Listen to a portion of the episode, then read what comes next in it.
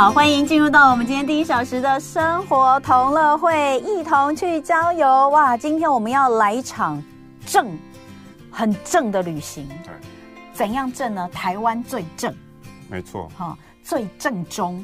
嗯，刚刚我的来宾问我说：“哎，你知道那个台湾的最正中央在哪？”我说：“不就山吗？不都说中央山脉吗？它一定是最正的，就不对吗？”嗯，其实算对了，因为说实在话，嗯、我们有经度纬度嘛，那根据经度纬度的一个标准，甚至地理位置的标准，哦、我们还是有最正的地方，还是有最正的。对，当然我今天最正旁边还是同文。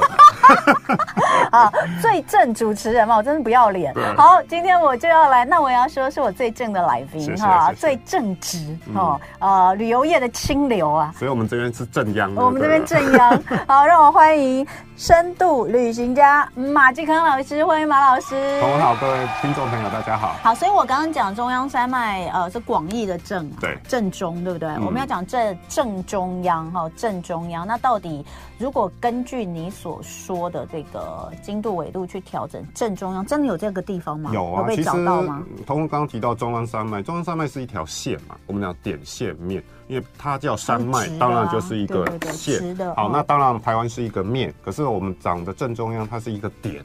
那这个点在哪里呢？好，当然其实也是在台湾最中心。以前我们地理课本都知道，台湾最中央的位置在哪？在南投县。啊，南投县是唯一不靠海的县市。可南投县有这么多的乡镇市，到底哪一个才是真正中心点呢？其实就是埔里了。好，那普里、oh. 对，那普里又有这么大，那到了再找它最中心的地方，其实在普里的虎头山这一个地方。哦，oh. 那讲今天的主题之前，要跟大家讲一个冷笑话啦。那我不知道 同 知不知道有没有听过，就是现在台湾不是很流行那种 seven 啊，全家也都几点活动嘛。对啊。那有个黑道大哥啊，那他也想去参加这个活动，可他不知道游戏规则嘛。Oh. 啊，走进去，哎，这个店员正在忙，然后呢，oh. 很多人都来问这个几点活动到底怎么样。样子参加，嗯、然后呢，这个大哥走进去，哎，店员正在忙，头也不抬，就听到大哥问说：“啊，请问这个几点活动规则是什么？”那店员正在忙，想说又一个白目的来问了，嗯、没看到我在忙吗？嗯、好，所以呢，他就问他说：“请问几几点可以换国换这个公仔？”好，头这个店员头也不回说：“几八点呐、啊。”好，那大哥就怒了，哦、为什么怒？好，因为大哥以为店员在骂他。好，那我不知道听不听得懂。因为呢，我听得懂啊，对，听得懂。那为什么讲集八点呢？因为其实，在疫情期间，你会发现台湾也有人在集八点。那为什么要集八点？因为我们一般不管去世界各地，像我去欧洲，哎，可能欧洲的最西端，或是非洲的最南端，好望角这些极端的一个地点，虽然它不见得是非常我们讲说有著名的这个景点，可是因为是极端，所以大家会想要找到这些。比如说在台湾本岛，我知道集什么？对，集东。极东、极北、极南、极北，这个是大家想到的方向上的极。那所以台湾我们本来四点东西南北，以台湾岛来讲，我们讲极东点在哪？三貂角嘛。对对。那极北点呢，在富贵角。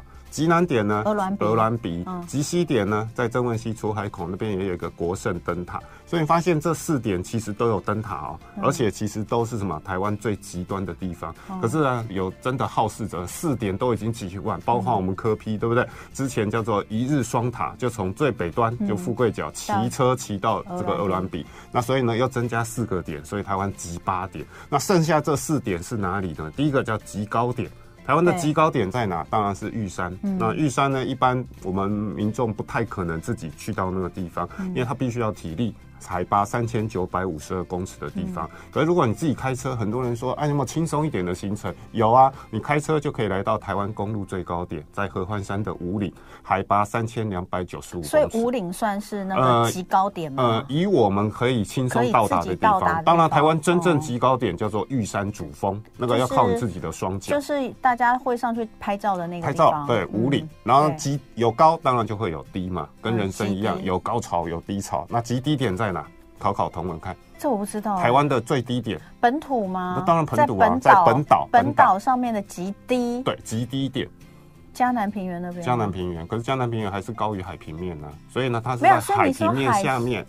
对，海平面下面在哪里？我高雄人啊，我们家呢在凤山。其实呢，在高雄，很多人都会来高雄玩，会去搭旗津渡轮。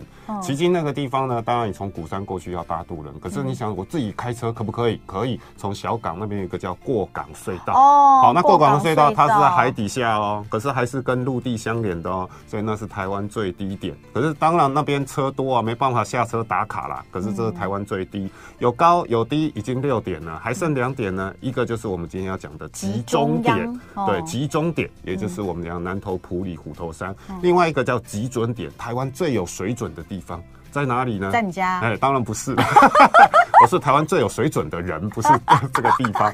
好，所以呢，在这个地方，它在哪里？在台二线，也就是北部滨海公路七十公里的地方。以正确的名称来讲，在基隆八斗子。各位可能平常经过海科馆旁边哦，可能各位都有去过海科馆，可是旁边就有一个指标，它写台湾测量基准点。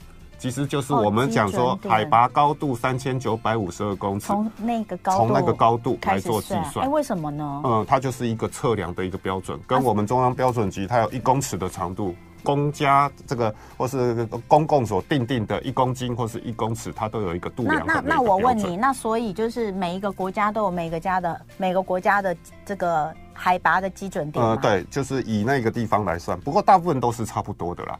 对啊，应该都是以海拔零来做这样子。那那你说那个我没看过那个地方，你说八斗子那个，它在地上吗？它在地上啊，它其实紧邻海边呢。然后它有一个有一个标有一个标准，就是台湾测量原点，所以那个叫台湾最有水准，台湾最准点。所以呢，刚刚提到的极东、极西、极南、极北、极高、极低、极中、极准。哦，就形成了台湾极八点，好烦哦！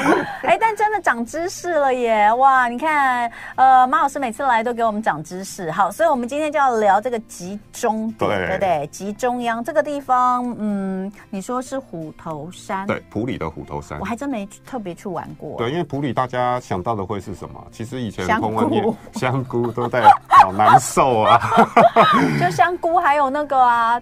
暨南大学、啊、对，还有呢，普里。讲到暨南大学，现在人家不喜欢叫它暨南大学，因为有暨南又只有妓女大学，就不好听了，所以叫济南大学。济南大学。对，那除了这个呢？各位，嗯，这个同文，你对普里的印象？笋子哈。笋子什么笋？我忘了。哦，其实叫做美人腿。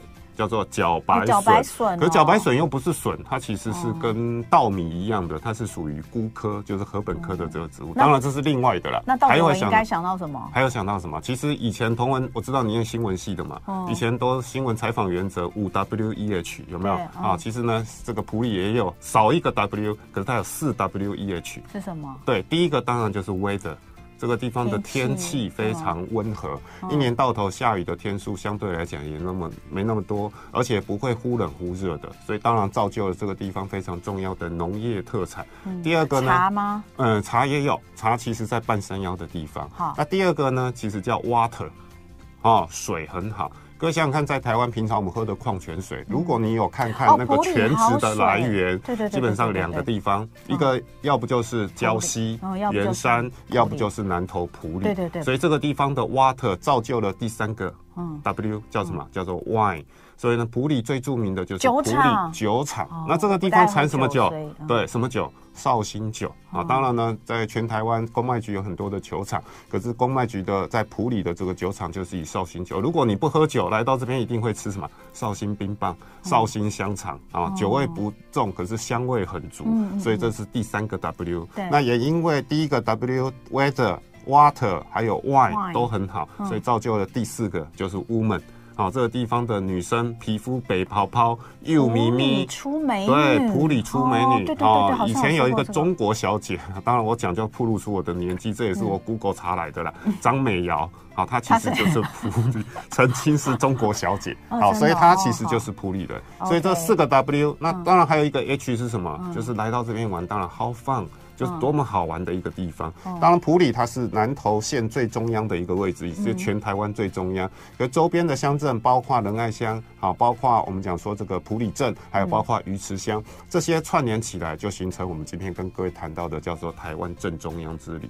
好，所以呢，你讲的突然间觉得它好棒哦，本来很棒啊。不过它真的那个那个地方哦，有山有水，对，而且山明水秀，再加上这个地方我们刚提到的地灵人杰，很多的庙宇，其实您发现。都设在这个地方。所以呢，普里有另外一个多，就是庙宇很多。你想想看，全台湾中部最重要的叫中台禅寺，对，还有包括正德大佛寺。另外呢，还有包括一些小的这些庙宇，甚至呢，我们今天第一站就带各位来到的叫做普里的地母庙，这是道教的庙宇。那为什么会设在这边？因为它背山，然后呢，整个普里它是一个大盆地，所以它有非常开阔的一个视野。所以呢，很多宗教团体会选择这种地灵人街，或者是这种所谓的呃非常有灵气的地方，所以造就了普里。那现在各个宗派就集这个地方，然后在在这个地方集大成。老师说，光是这边就可以安排三天的行程。其实三天四天你都可以玩，因为绝对不止这些。当然，你可以从我们刚刚提到族群的角度，你可以从物产的角度，你可以从这个我们讲说呃地形的角度。因为普里它是一个盆地，可是沿着这个山上走，它还有所谓的丘陵，还有包括刚刚同文没有提到很重要的一个特产，除了讲到茭白笋啊，还有一个叫做百香果。平常我们吃的百香果很多都是来自于普里。那百香那个茭白笋是种在平原地方啊，就是盆地的底部。可是呢，百香果种在哪里？半山腰有一个平台，那边叫大平顶。那个是最主要，我们讲说生产百香果的地方，哦、所以呢，也可以从物产，可以从地形，可以族群、人文，嗯、甚至呢，这边紧邻的，你可以看到就是鱼池乡非常著名的日月日月潭，整个搭配起来。当然，日月潭我相信很多朋友都去过，可是呢，我常提到从不同的角度，同样的地方也可以玩出不同的一个看法。好、嗯，就像我们之前看过《看见台湾》啊、嗯，这个齐柏林导演拍摄的，很多人很好奇，哇，祈祷祈祷，你提供我们。观看台湾不同的一个角度，然后就问祈祷说：“哎，祈祷，请问你看这么多美丽台湾的角色，你觉得哪一个地方是最好看的？”好，他想了很久，回答记者说：“我觉得每一个地方都很好看，你都很好玩，然后也都很美丽。如果你来到这个地方嫌这个地方不好看，不是他的问题，是你的问题，因为你可能还没有找到最好欣赏他的角度。就跟我们形容一个女生美女，哎，可是美女还是要打扮嘛，从不同的角度，从内在还是从外在来看，每个。”都有它美的一面。嗯、那同样，我们在旅行过程当中也是怎么样找到自己最好的角度？普里啊，酒厂有什么好看？可是我刚刚提到，如果你从台湾正中央，刚刚提到四个 W E H 的角度来看，你又会有新的不同的一个概念。嗯，好，那我们就来看看老师帮我们规划的这个三天的行程哈。呃，分别可以去哪些地方？休息一下就展开我们的台湾正中央之旅。欢迎回到生活同乐会，今天一同去郊游，来场全台湾最中央的正中之旅哈。呃，刚刚讲到了是在南投的埔里，今天我们的深度旅行家马继康老师帮我们规划了三天的行程。好，那一开始你刚刚其实已经讲了第一天的这个一个行程，就是埔里的地母庙哦。对。哎，它有台版青瓦台之称呢？对。为什么？青瓦台当然各位知道是韩国总统驻扎，就是上班的所在地。对。现在也开放可以让大家参观。的。好，那当然以前是非常神秘的面貌。嗯。各位如果有去过首尔，你可以看到很多从以前流传下来的这个韩国的建筑，大部分都是绿顶。绿色的屋顶，然后呢，白墙的这个建筑。对，那这个为什么号称台版的青瓦台？因为呢，虽然它是一座庙，可是你从半山腰啊，其实爬上去也不算很辛苦。可是你爬到最顶点的时候，整个它是依山而建，然后看下来的时候，你发现哇，真的就好像在青瓦台。虽然我自己没有去看过青瓦台，远远的有看过青瓦台长什么样，可它一样啊，是后面有靠山，好，然后前面是视野非常广阔的。所以呢，在很多人就会来到这个地方，不见得来拜拜，来干嘛？来拍完美照或是网红照。啊，因为乍看之下真的就很像我们讲说这个台版的青瓦台。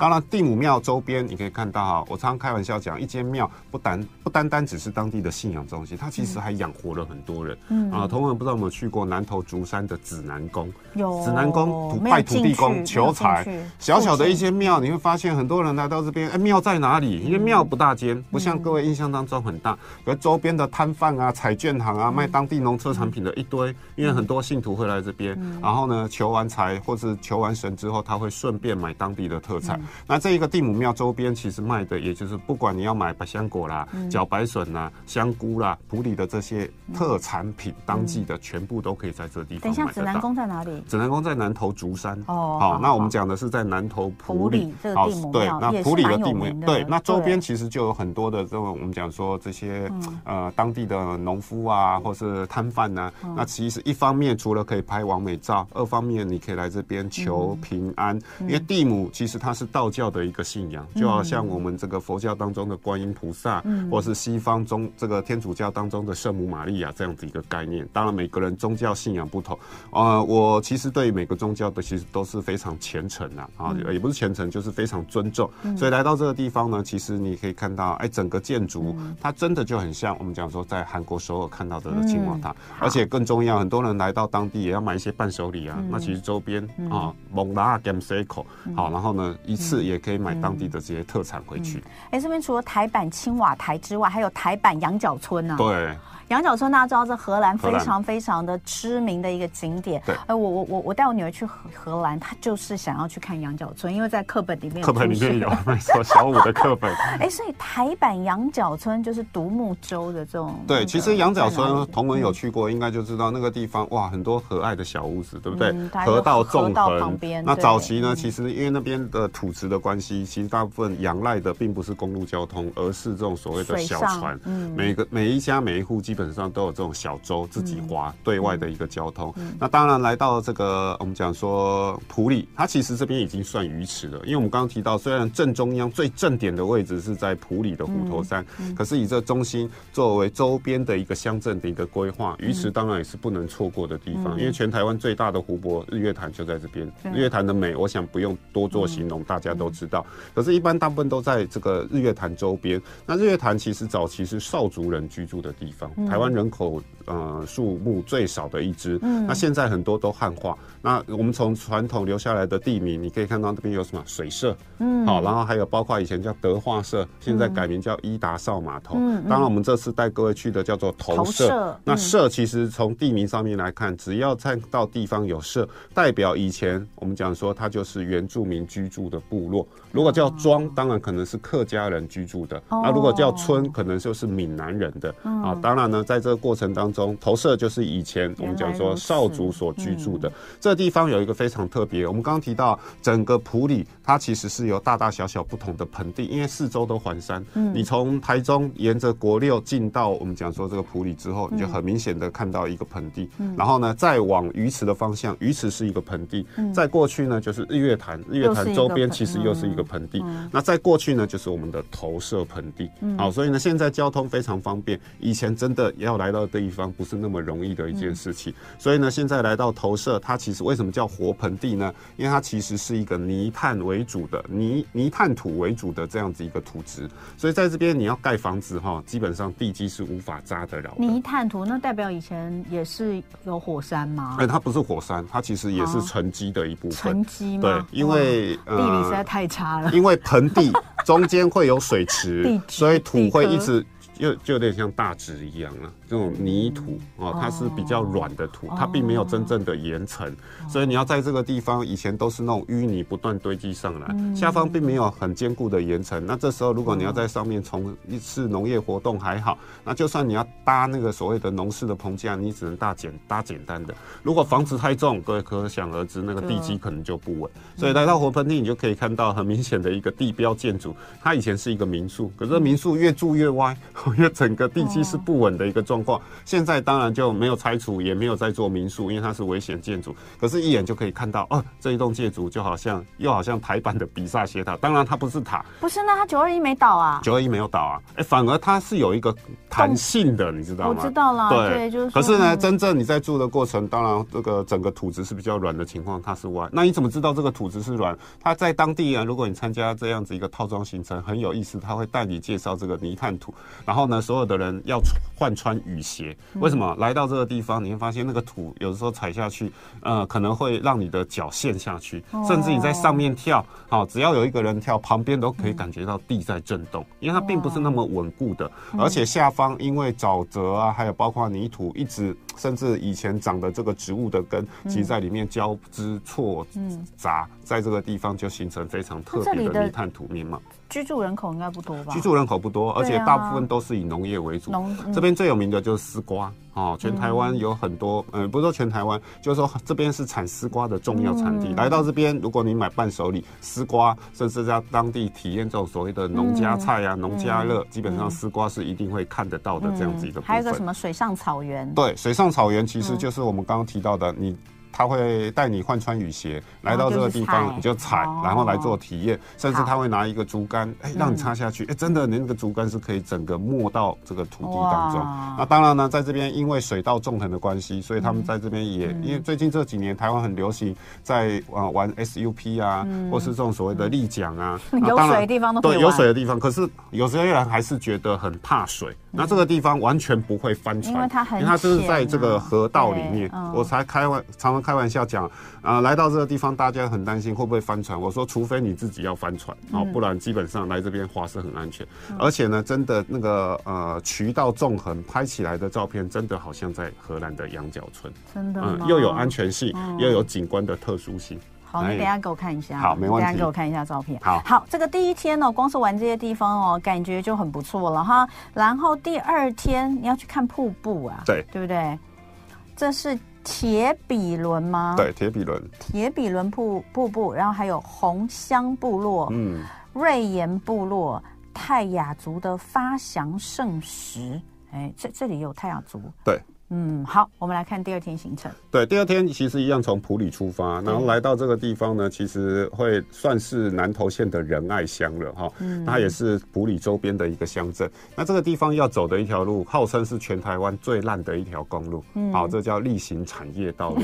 好，那各位如果 在九二一的时候，九二一的都在那个地方，对，那很惨。那现在其实你会发现，里面还有一些泰雅族原住民部落，而且它也算是泰雅族分布最难界的一个地方。好，而且呢，在各位如果了解泰雅族的一个传说故事，部落或是族群的一个发源，这边有一个就是发祥村，也就是现在叫做瑞岩部落。瑞岩当然就是非常祥瑞这这一块石头。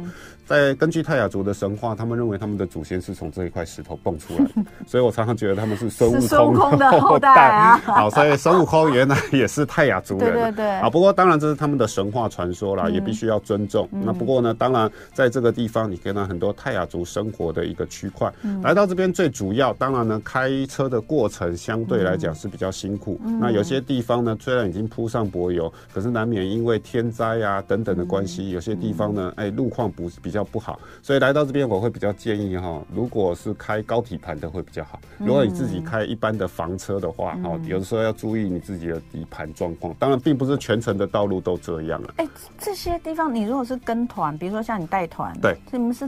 坐什么车？呃，我们是坐九人座的，找九人座的那种商、哦、商旅车，那就比较高底盘。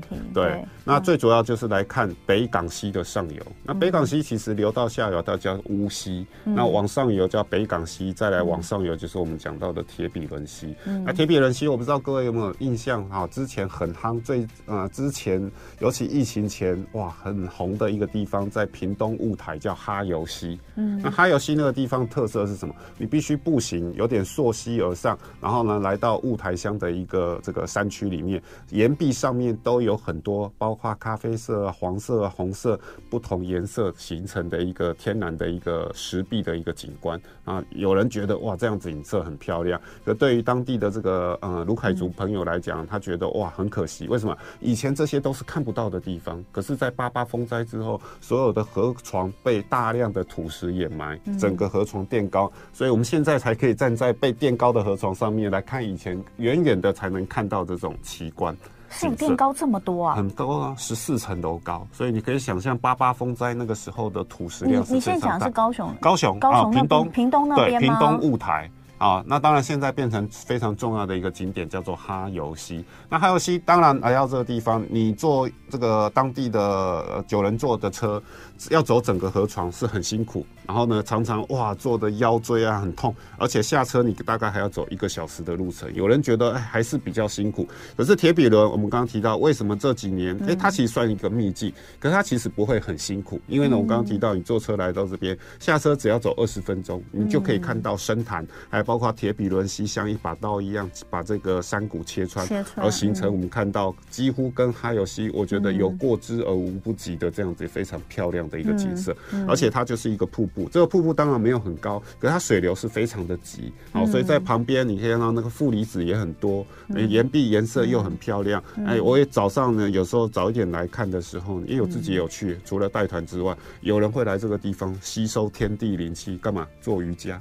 哦，因为旁边那大石头就是非常好做瑜伽的这场。这个感觉像泰鲁格吗？呃，跟泰鲁格也不一样，因为泰鲁格没有七彩岩壁，因为泰鲁格主要是黑的跟白的，好，所以它的颜色又会有所不同。所以这个呃，且比伦跟你刚刚说屏东那边哈尤哈尤溪，它就是因为有颜色，对不对？因为呃颜色的不同，就是因为里面的矿物质成分，比如红色的可能是含铁比较多，对，黑色可能是含锰比较多，对，好，类似这样子的一个部分。我们这边先休休息一下哦，待回来我们继续来看看这个第二天的行程。跟第三天的行程有哪些好玩的？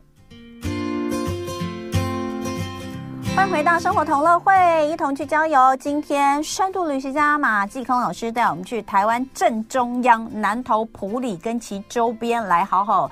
呃，了解一下深度之旅哦。那刚刚讲到第二天的行程哦，真的是很漂亮。因为刚刚老师就给我看了一下那个铁比伦瀑布那个旁边，哇，那个真漂亮，就是那个红色的红色的岩壁，然后再加上水湛蓝的这个溪水哈，然后再加上一些这个绿色，因为它在它旁边都是树嘛，有树，哇，真的很漂亮。是。好，那。红香部落跟瑞岩部落也是在这边这一带。对，对，其实它是一条整呃，比如说你从普里出发，当然就是往亲近农场那一条路。嗯、那当然快到仁爱物社的时候，那边会有一条小路，这一条小路就是例行产业道路。对、嗯。那从这个地方开始，路就没有那么大条，也没有那么好走。嗯、不过呢，很多秘境的风景也就随之而来。那当然一路进去，你会如果从普里的方向进去的话，你会先到瑞岩部落。然后呢，再到我们讲说这个红香部落，再到铁比伦峡谷。可是通常我们走，嗯、对，我们会不会？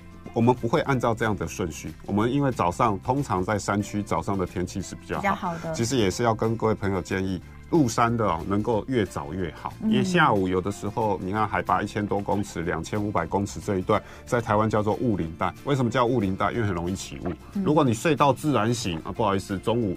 这么漂亮的风景，有的时候因为雾的一个封锁，你就看不到。所以通常我们会先跑到啊，就是说一路开就跑到铁比伦最里面哦，因为这个地方一定要天时地利啦啊。当然地利有了，最重要的是老天爷有蓝天有白云。如果呢当天是下雨啊，当然石头走起来会湿滑。二来呢，如果是多云的天气没有下雨，拍起来的照片其实颜色也没那么饱和。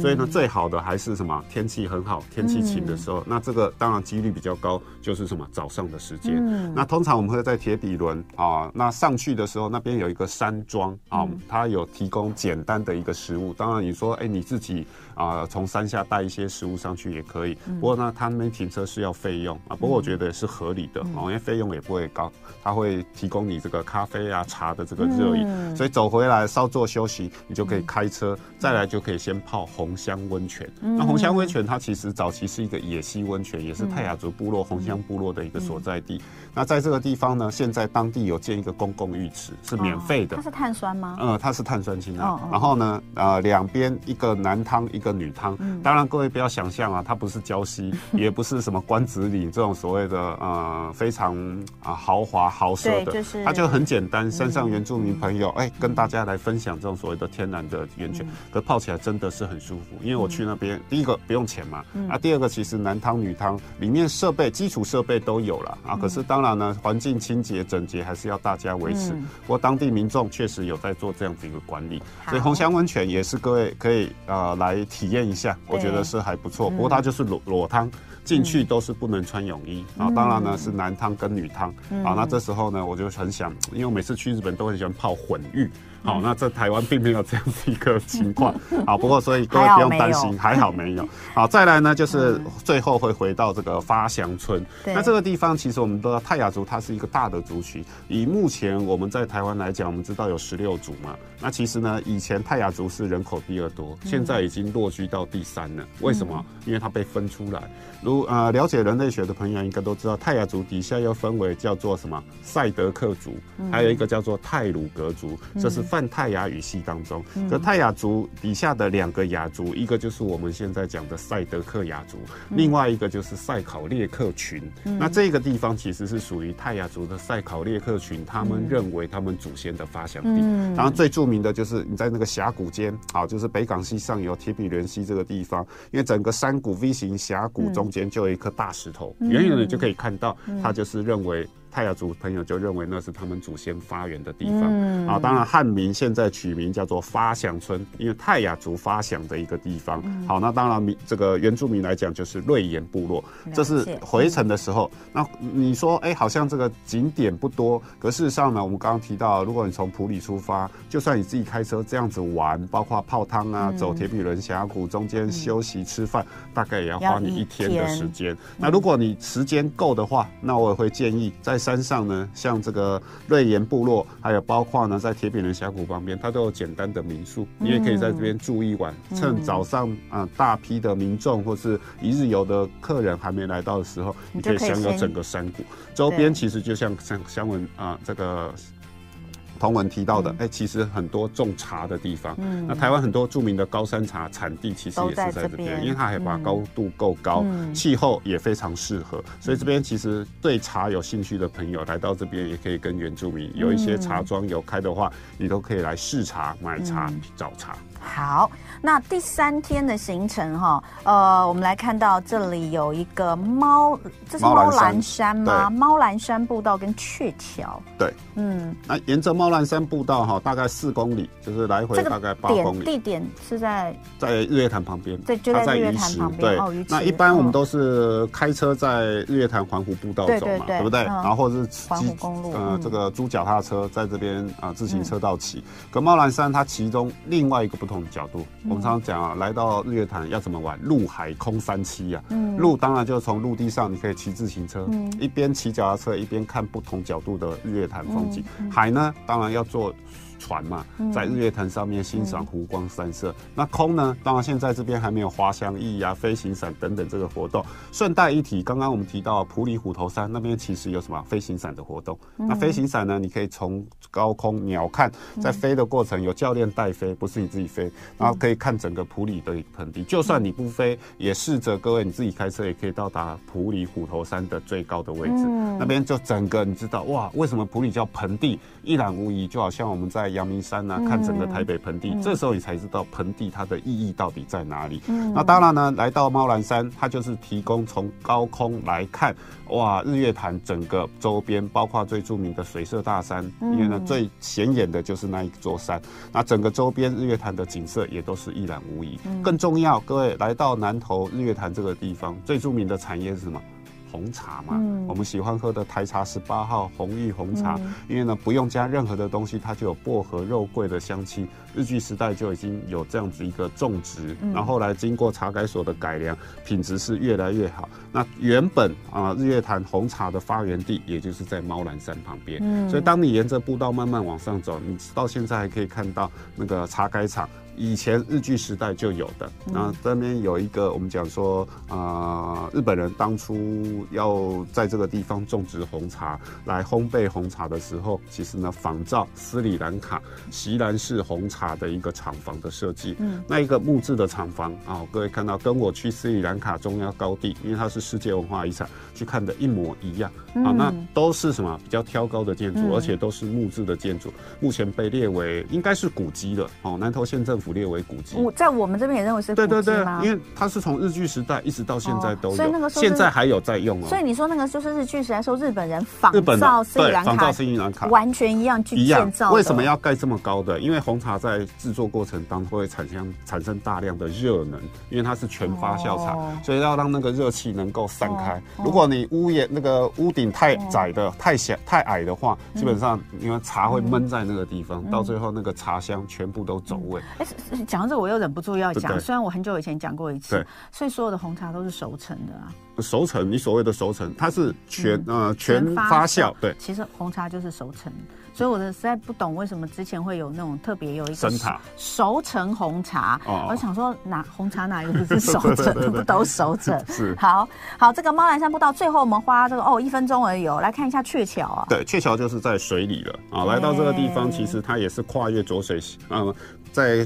呃，跨越浊水溪上游旁边的一条野溪，嗯、可是从那个地方你就可以看到整个浊水溪的一个景观。嗯、那之所以会拉到这个地方来，其实当然它是从日月潭这样走过来，嗯、因为这边有一个非常好吃的无菜单料理，哦、在地农民利用当地的食材、当地的农特产，哦、哇，我真的觉得物超所值。在台湾吃到饱，你可能要一千块，对不对？嗯、才吃得像样一点。在这边你会发现，哇，四百多块，吃的品相，甚至老板儿子自己也会做窑烤面包。嗯，所以在这个地方五家跟五家，然后呢，更重要，如果你喜欢，还可以自己买回家，一样当地的农产品，在当地来做这样的销售跟贩售。嗯，天哪，真是太棒了！好，所以这个今天老师带我们来这个台湾正中央之旅哈，他今天讲的东西啊。